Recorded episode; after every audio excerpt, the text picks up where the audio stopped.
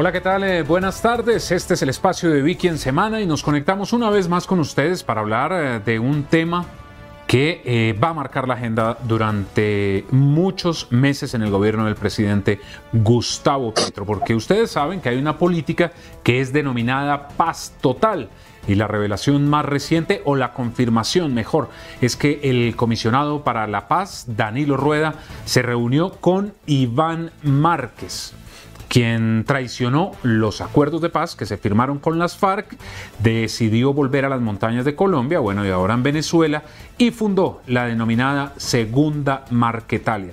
Él se fue acompañado del Paisa, de Jesús Santrich, de Romaña, y ellos han muerto es la información que se tiene sobre ellos. Pero para presentar a nuestros invitados, vamos a ver primero la confirmación que entregó justamente el funcionario del gobierno Petro sobre este encuentro que tuvo con este guerrillero.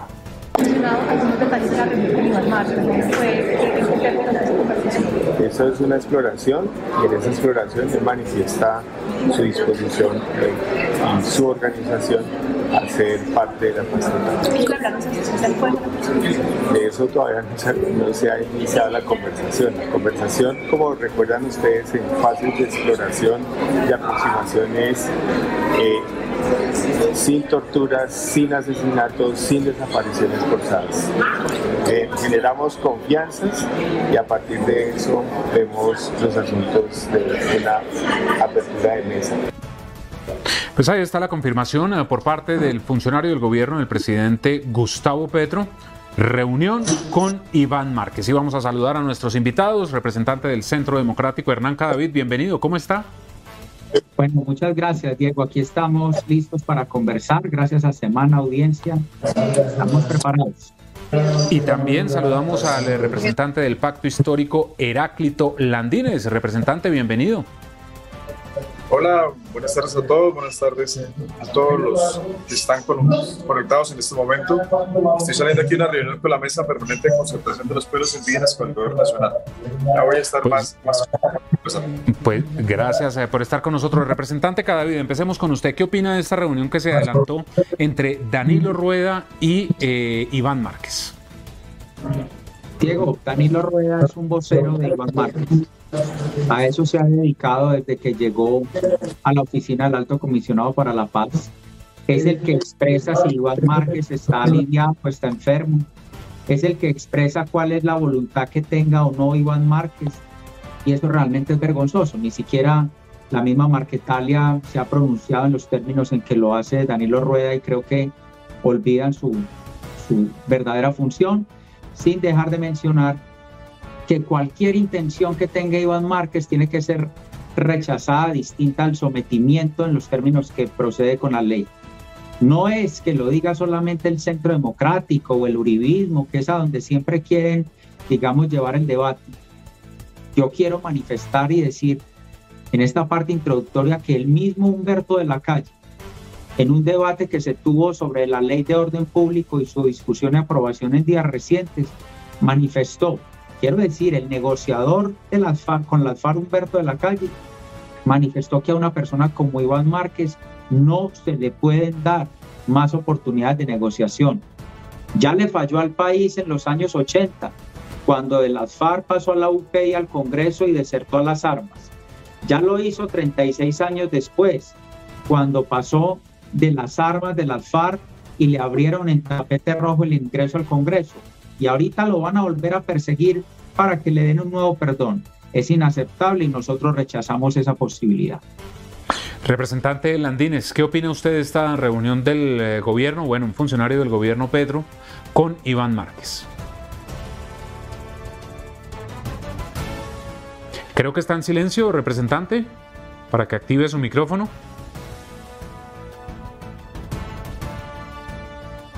Ahí vemos que está activándolo, pero aún no lo escuchamos, representante Landines. Ahí parece que ya. Ahí ya lo escuchamos. Todas las gestiones que haga el gobierno nacional, todas las actuaciones de gobierno tendientes a construir la paz total, creo que son bienvenidas para los colombianos. todas las actuaciones que se hagan para solucionar el conflicto armado en Colombia son las que se tienen que hacer porque estamos cansados de tantos años de guerra, de tantos años del conflicto que los únicos afectados son las familias más pobres y los colombianos que viven en la periferia, en el Chocó, en el Catatumbo, en el Cauca, y por eso este acercamiento que está haciendo el gobierno nacional es muy importante para todos, es muy importante para los colombianos, es muy importante para el país. Representante Landines, eh, sin duda uno podría pensar que todos los colombianos están de acuerdo con la paz. De hecho, estamos a puertas de abrir una negociación o retomar una negociación con el ELN. Pero el caso de Iván Márquez es particular porque firmó en dos ocasiones el acuerdo de paz de La Habana. Eh, iba a tener una curul en el Congreso de la República, pero decidió, según lo que se ha conocido, por solidaridad con Jesús Santrich y eh, traicionó el acuerdo. En ese sentido, eh, ¿vale la pena estar haciendo acercamientos con Iván Márquez? Yo creo que los acercamientos con todos los colombianos son necesarios, con todos los colombianos que estén al otro lado, que estén al otro lado del Estado colombiano y que quieran acercarse y hacer un acuerdo de paz. En este caso de Iván Márquez, habría que recordar el entrampamiento que sufrió por algunos agentes del propio Estado colombiano y que entorpecieron la implementación del mismo proceso de paz. Y yo creo que cuando se hace ese acercamiento es reconocer que es un actor armado, es reconocer que el Estado le falló a sí mismo al, señor Iván Márquez como a otros.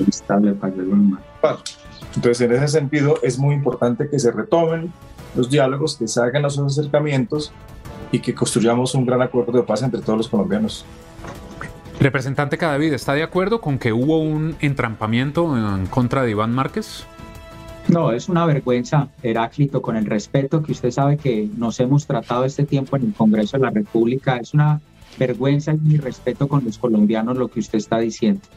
Aquí no puede haber una voz justificante de Iván Márquez y de otros y compañía desde los años 80. ¿Cuántas veces le quiere usted justificar a ellos que incumplan los propios acuerdos, siempre se inventan una excusa. En los años 80 tenían una, en los años 2000 tienen otra. Y si usted le va a volver a dar otra oportunidad, que déjeme decirle además, cuando usted está diciendo eso, está llevando a que se incumpla y se respete el mismo proceso de paz con el que yo no estuve de acuerdo, pero que ahí está en desarrollo. O sea, que usted lo que le está diciendo a los colombianos es no importa que hayan incumplido el proceso de paz, echémosle la culpa al Estado. Entonces, ¿por qué los demás sí están sentados en el Congreso? Entonces, ¿por qué, entonces, Timochenko y Talarcá y, y los A y todos los demás están ahí? Las pruebas están Heráclito. Es más fácil decir, como bien lo dijo Humberto de la Calle, negociador de La Habana, que conoció y se sentó durante cinco años con Iván Márquez y le dice en su cara, usted no puede volver a tener otra oportunidad, usted defraudó al Estado colombiano, usted defraudó el acuerdo de la paz, usted defraudó firmantes. ¿Cómo van a venir a, justificarle a Iván Márquez, a Santriz y a todos los que desertaron, al Paisa y a todos otros que es que fueron entrampados? O sea que ellos nunca tienen la responsabilidad de lo que hacen. La culpa es del Estado y de nosotros los ciudadanos colombianos. Y termino diciendo, es decir, que por lo que usted nos está contando acá, vocero y miembro, respetable que lo es, y mucho intelectualmente y en sus formas y respeto, de la bancada del pacto, nos estamos teniendo que acostumbrar entonces a volver a abrirle el tapete rojo a Iván Márquez para que vuelva al Congreso nuevamente con la excusa que los responsables es el Estado colombiano y no ellos que volvieron a las drogas y a las armas. A mí me da mucha pena, pero eso es inaceptable. Representante Heráclito, adelante. Yo creo que la teoría de la guerra eterna no le conviene al país, no le conviene a los... Llevamos una guerra interminable desde el siglo XIX, donde nunca hemos tenido una época de paz. Y creo que todos los esfuerzos que se hagan con todos los actores para construir la paz en Colombia son bienvenidos, absolutamente todos. No podemos permitir unos sesgos en torno a con quién dialogamos y con quiénes no. E Iván Márquez es un actor en este momento está por fuera de la legalidad en el Estado colombiano, debe sentarse a la mesa, debe discutir y llegar a un acuerdo con el gobierno nacional en beneficio de los colombianos. Nosotros no podemos hacer esas exclusiones. Cada día yo sé su posición seria desde el Centro Democrático y su voz con puntos de encuentro con nosotros. Pero el punto de encuentro que debemos tener los colombianos, todos, pacto histórico, todos los partidos, incluido el Centro Democrático, es construir una Colombia en paz, construir una Colombia para nosotros y para las nuevas generaciones. No podemos seguir con una guerra eterna. La guerra eterna solamente le conviene a los violentos. Y si ha mostrado voluntad de paz, si se ha sentado con el gobierno nacional, el señor Iván Márquez, y quiere iniciar los diálogos, es bienvenido. Debe ser bienvenido. Porque esa es una posición política que hacia futuro construirá un país mejor. Cada vez yo creo que no podemos cerrarle las puertas a ningún actor armado, porque además, si usted lo recuerda, eh, y usted sabe perfectamente, el Estado colombiano no ha podido y no pudo derrotar la guerrilla en todos estos años. El Estado colombiano no ha podido capturar ni en los cuatro años del gobierno de Iván Duque a Iván Márquez. Es decir, el Estado no pudo capturar a Venezuela. Ni someterlo, claro, pero no pudo someterlo. Entonces, en, ese sentido, el Estado perdió la guerra en ese escenario. Entonces, cuando hay la guerra, tenemos que superarla. ¿Y con quién se dialoga en una guerra? Con el contrario. Uno no dialoga con los amigos para superar la guerra. Uno dialoga con los que están al otro lado. Y en este caso, Iván Márquez está al otro lado. Entonces, yo creo que, que tenemos que sentarnos con él. El Estado tiene que sentarse con él y con los demás. No estamos de acuerdo. Bueno, pero digamos, estando claro que, y ya con el acercamiento que ha hecho el gobierno, muy seguramente eh, el acercamiento con Iván Márquez va a continuar. Pero quiero preguntarles a los dos, ¿Cuál es la certeza que pueden tener los colombianos de que Iván Márquez va a cumplir en esta segunda oportunidad? Porque ya tuvo una, por las razones que fuere, eh, traicionó el acuerdo de paz y hay quienes dicen, bueno, él dice que fue un entrampamiento, pero vemos a muchos integrantes o excomandantes de las FARC-EP, ahora del Partido Comunes, con su vida política, con problemas en la implementación, por supuesto, pero han mantenido su tránsito a la legalidad. ¿Cómo creerle a Iván Márquez, eh, representante Cadavid?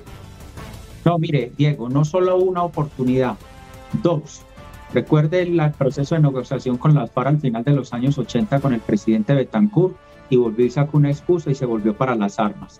Muchos de la UP, inclusive después de lo que se vivió, permanecieron y ahí estaban en la civilización, en la civilidad, perdón. Segundo, esto es lo que viene a suceder. Pero tercero, aquí hay un tema más grave y de fondo. Representante Heraclio, cuando usted está diciendo que se tiene que conversar entre distintos, no señor, distintos cuando usted y yo hablamos en el Congreso. Aquí lo que hay es un grupo dedicado al narcotráfico en cabeza de ese señor que defraudó un acuerdo de paz. Eso no lo hace distinto, lo hace un delincuente y un ilegal. Esos son dos temas distintos. Y de fondo, cuando ustedes están diciendo que van a conversar con ellos para acercarse a una paz, no a un sometimiento, mire lo que están dejando ver.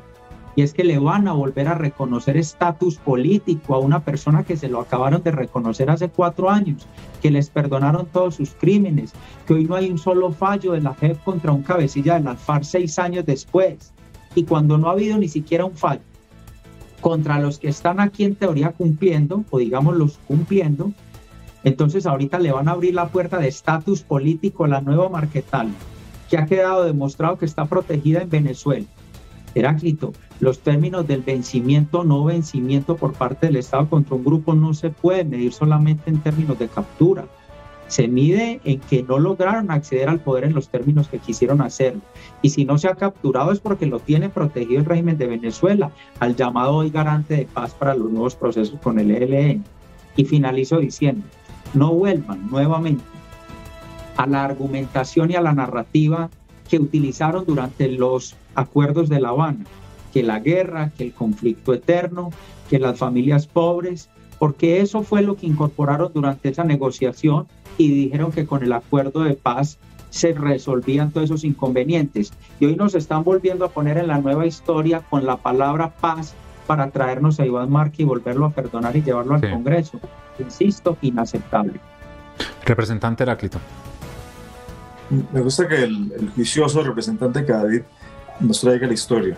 Cuando se hicieron los acuerdos de paz con el gobierno de Betancourt, se conformó un partido político partido político que fue casi que aniquilado con el asesinato de su candidato presidencial, Eduardo Leal, con el asesinato de muchos líderes, concejales, alcaldes, diputados, con el asesinato de, José Antequera, un gran líder progresista de, la Unión Patriótica. Y el Estado colombiano fue condenado, pero además reconoció que, el partido político, la UP, desapareció, desapareció del escenario político nacional porque asesinaron a la mayoría de sus miembros. Hoy la Corte Constitucional reconoció que debería entregarse la personalidad jurídica, es decir, el propio Estado, con algunos sectores de los militares, pero además con grupos paramilitares afines al Estado, se encargaron de acabar, casi que de acabar con un partido político asesinando a sus miembros. Entonces no fue por gusto, digamos que algunos miembros que firmaron ese acuerdo de paz volvieron a las armas, dado el incumplimiento de parte del Estado de garantizarle, de garantizarle lo mínimo que era garantizar su vida. Y en el caso del segundo, como lo llaman, incumplimiento de Iván Márquez, pues fue un incumplimiento a sí mismo en los dos sentidos, del Estado colombiano, de algunas autoridades del Estado colombiano que crearon un, un entrampamiento para que cayera en este caso Iván Márquez y obligarlo casi que a salir del proceso de paz. Pero creo que, creo, representante Cadavid, que el país está esperando hace muchos años que superemos la guerra, porque quien ha perdido la guerra ha sido el país, ha sido Colombia. Tantas vidas, masacres, desplazamientos de colombianos en esta historia del país no pueden seguir pasando, no pueden seguir ocurriendo y el Estado, en tanto que no pudo someterlos por vía de las armas, tiene que acudir al diálogo. Representantes que el, Estado no fue capaz de ganar la guerra. Heráclito, Iván Márquez y Santiago estaban traqueteando. ¿Por qué es tan difícil reconocer eso? Si tienen entonces en sumatoria a la mayoría de los expar cumpliendo, ¿por qué tienen que justificarle lo que es evidente? ¿Por qué comprar una teoría que ni siquiera, insisto, es que aquí se cae el discurso de enemigos de la paz o del uribismo del centro democrático? Yo sí invito a la opinión pública a que revise lo dicho por el señor Humberto de la Calle en el debate del lunes de la ley de orden público. Él como negociador que suscribió el acuerdo dijo, ese señor no puede volver a tener oportunidad y ustedes prefieren embarcarse en la teoría justificante de Iván Márquez, que es que los entramparon. Te entramparon a Santricia y Iván Márquez. ¿Cuántas oportunidades más? ¿Cuántas veces más? Sométanlos a la justicia. Pero ¿por qué les va a dar poder político, Heráclito? Entremos a hablar de ese asunto, representante Heráclito, porque en el Congreso está en trámite la prórroga de la ley de orden público.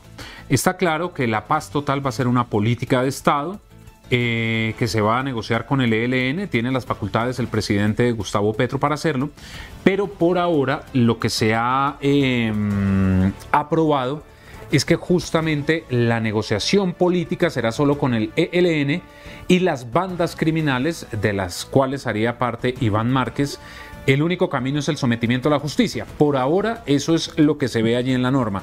En cuanto a eso, representante Heráclito, si usted plantea de que se debe buscar acercamientos con Iván Márquez, ¿cómo lograrlo?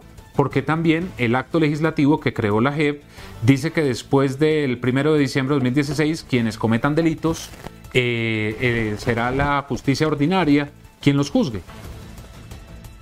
Creo que cada, cada proceso de paz tiene sus particularidades. No, no hay una camisa única para todos los acuerdos o todos los diálogos de paz.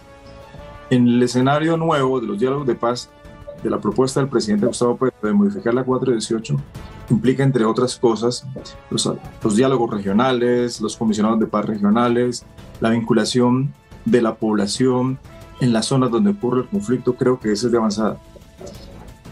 Para llegar a los acuerdos finales tendrá que haber una discusión larga, tendrá que haber unas diferencias y unos consensos y el, acuerdo deberá decir cuál va a ser esos mecanismos, cuáles van a ser esos mecanismos para llegar a, los acuerdos y a la dejación de las armas. Pero hace, eso hace parte de la negociación misma, de la misma negociación que se da entre las partes. No podemos dar las conclusiones finales cuando hasta ahora estamos en los acercamientos y deber establecerse en la mesa de diálogo para llegar al acuerdo final.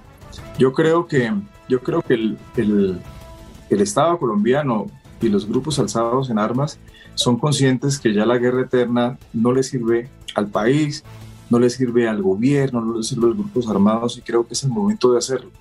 Creo que el gobierno de Gustavo Petro, siendo un gobierno progresista, genera las condiciones desde el Estado para hacer esa negociación.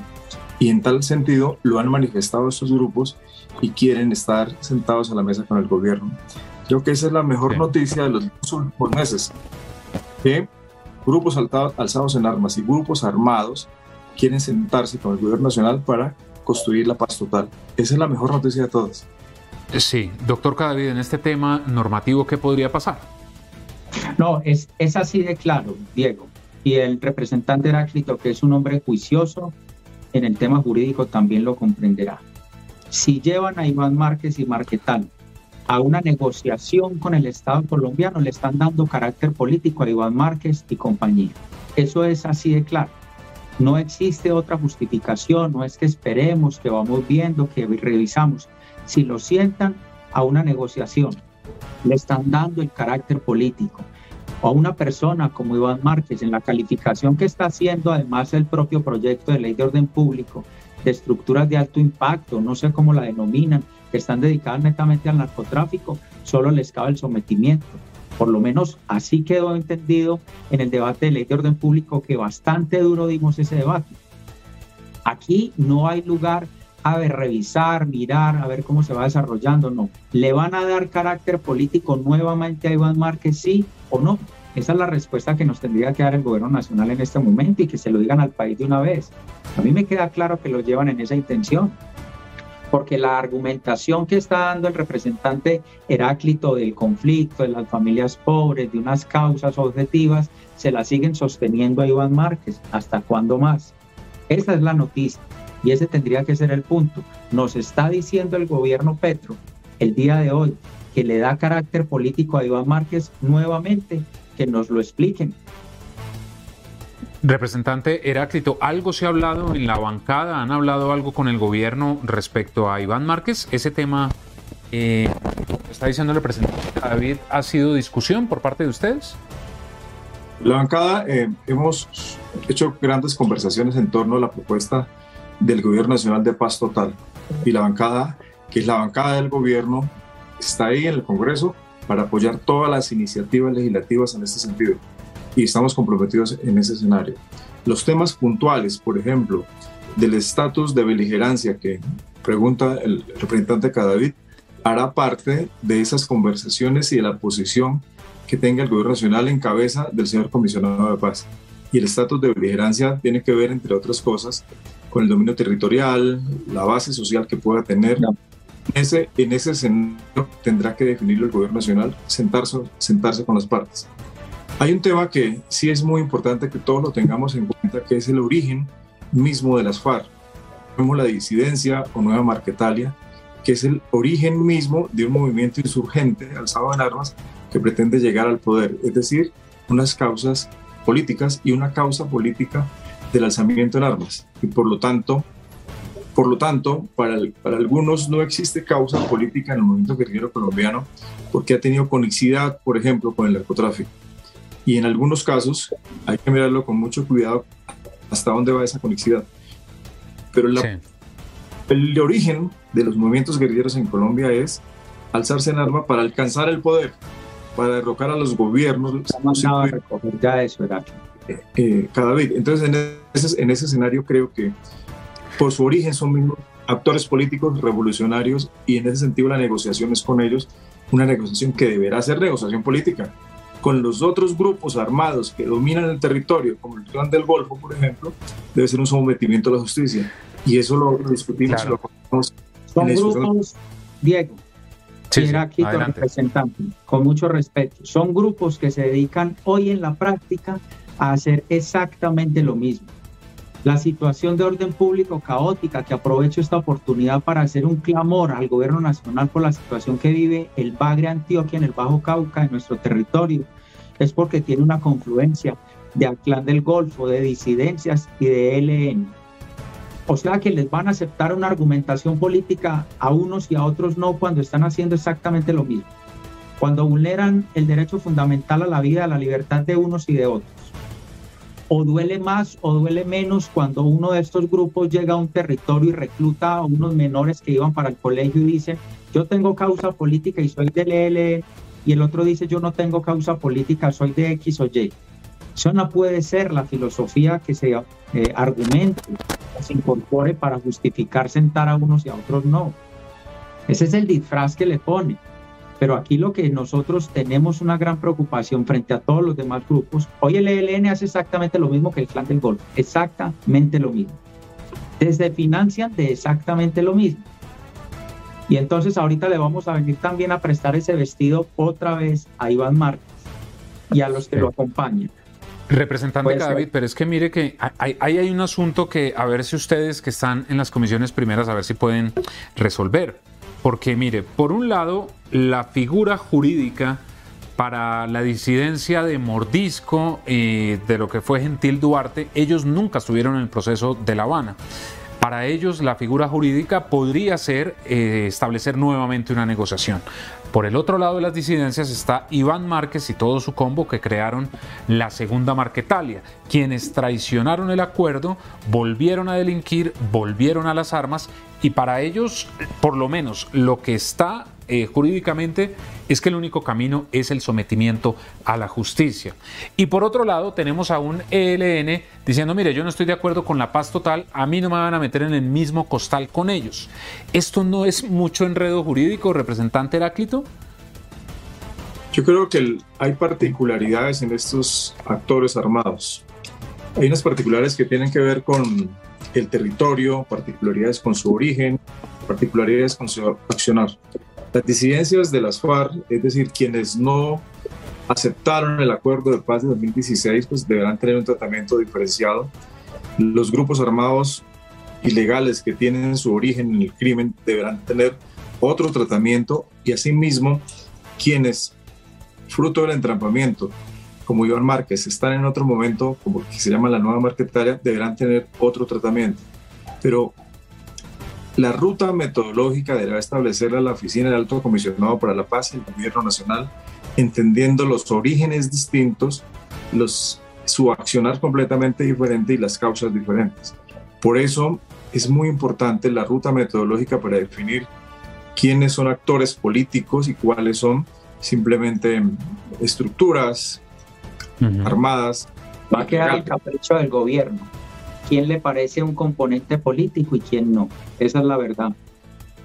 Digamos, el gobierno tiene un equipo que ha trabajado toda la vida, toda la vida en procesos de paz, en proyectos que deben guiar hacia construir la paz en Colombia. El Congreso tiene grandes luchadores por la paz como Iván Cepeda, como Anil Uribe, que han dedicado su vida entera a trabajar por la paz en este país y que han sido víctimas víctimas de amenazas, de, persecuciones, pero están ahí porque quieren ayudar a construir un país en paz. Gustavo Petro fue víctima de de amenazas por la paz. Se la juegan por la paz, es su vida, es su proyecto de vida. Entonces creo que deben darnos la confianza, debemos darle confianza al gobierno nacional y al proyecto de construir la paz total porque, porque es lo mejor que le conviene al país, no es, no es otra discusión no es pensar que vamos a favorecer a criminales, es que nos vamos a sentar a negociar con algunos criminales, que tenemos que hacerlo, para someterlos a la justicia, pero hay que hacerlo. No podemos seguir con la teoría de la guerra eterna, cada vez.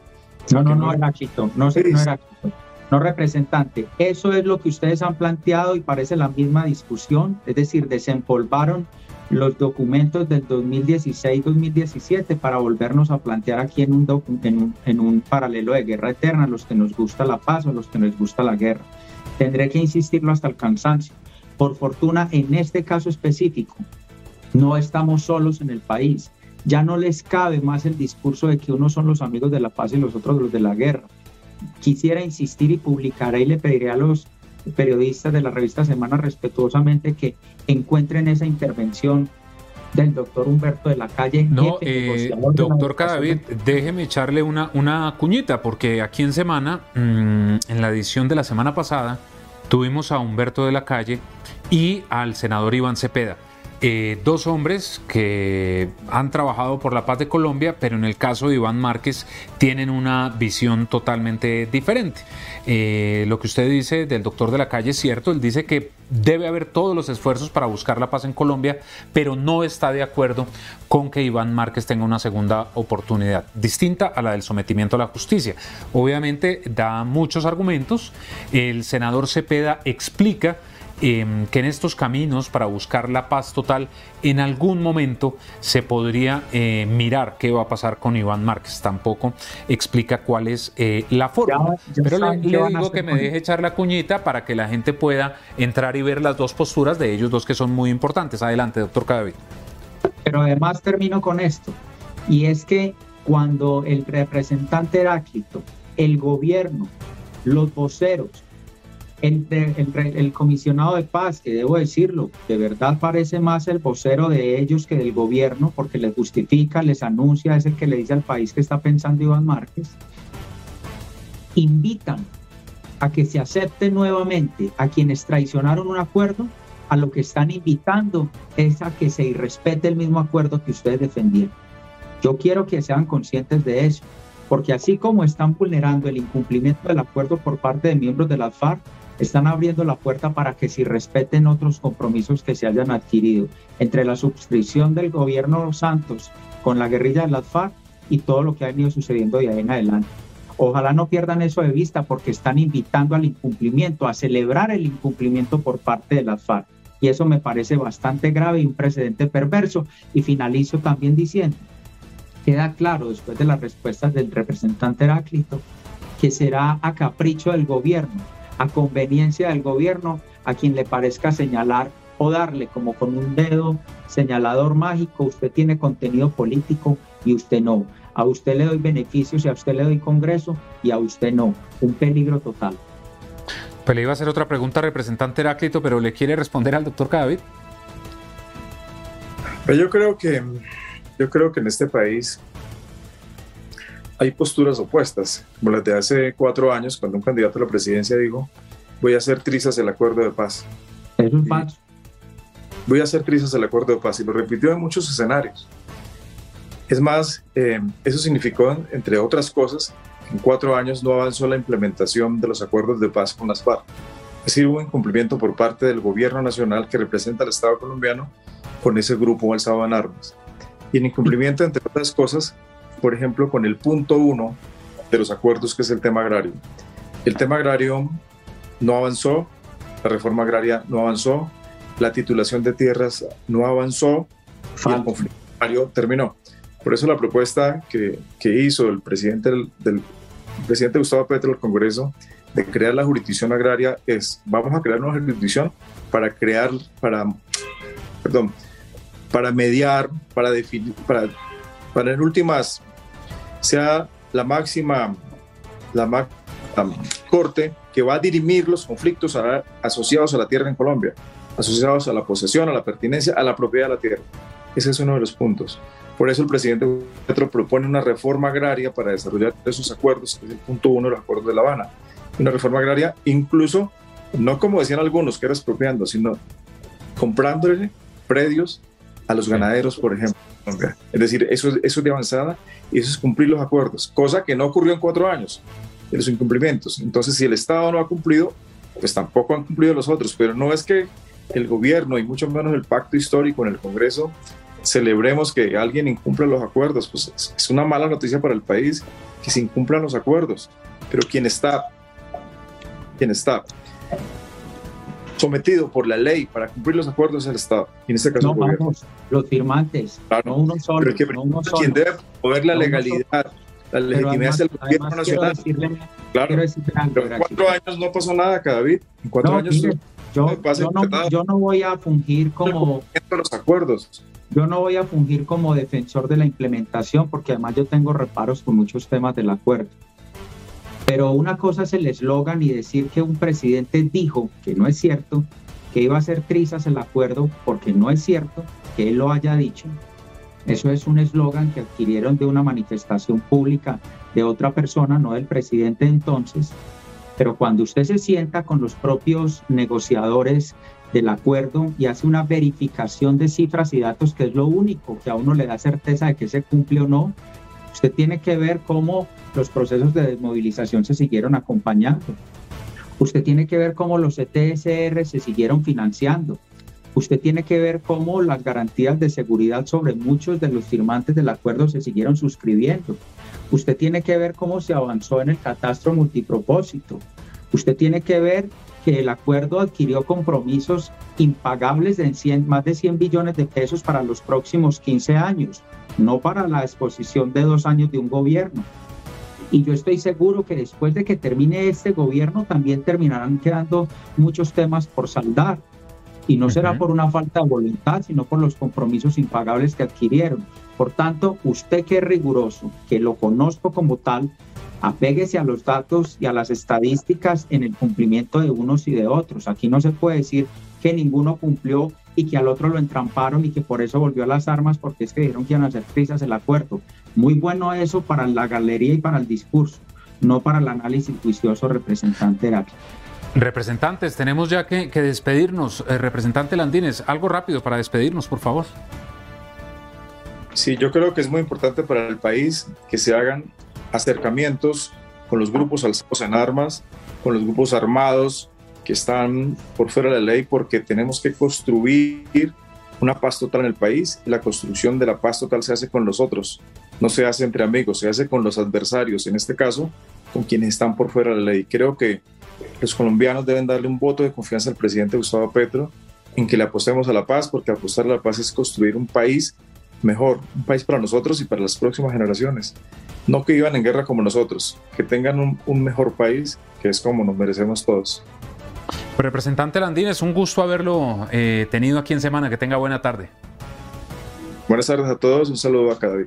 Saludos. Y a usted, doctor Cadavid, también. Un gusto tenerlo y veremos, veremos qué ocurre en los debates que vienen en el Congreso.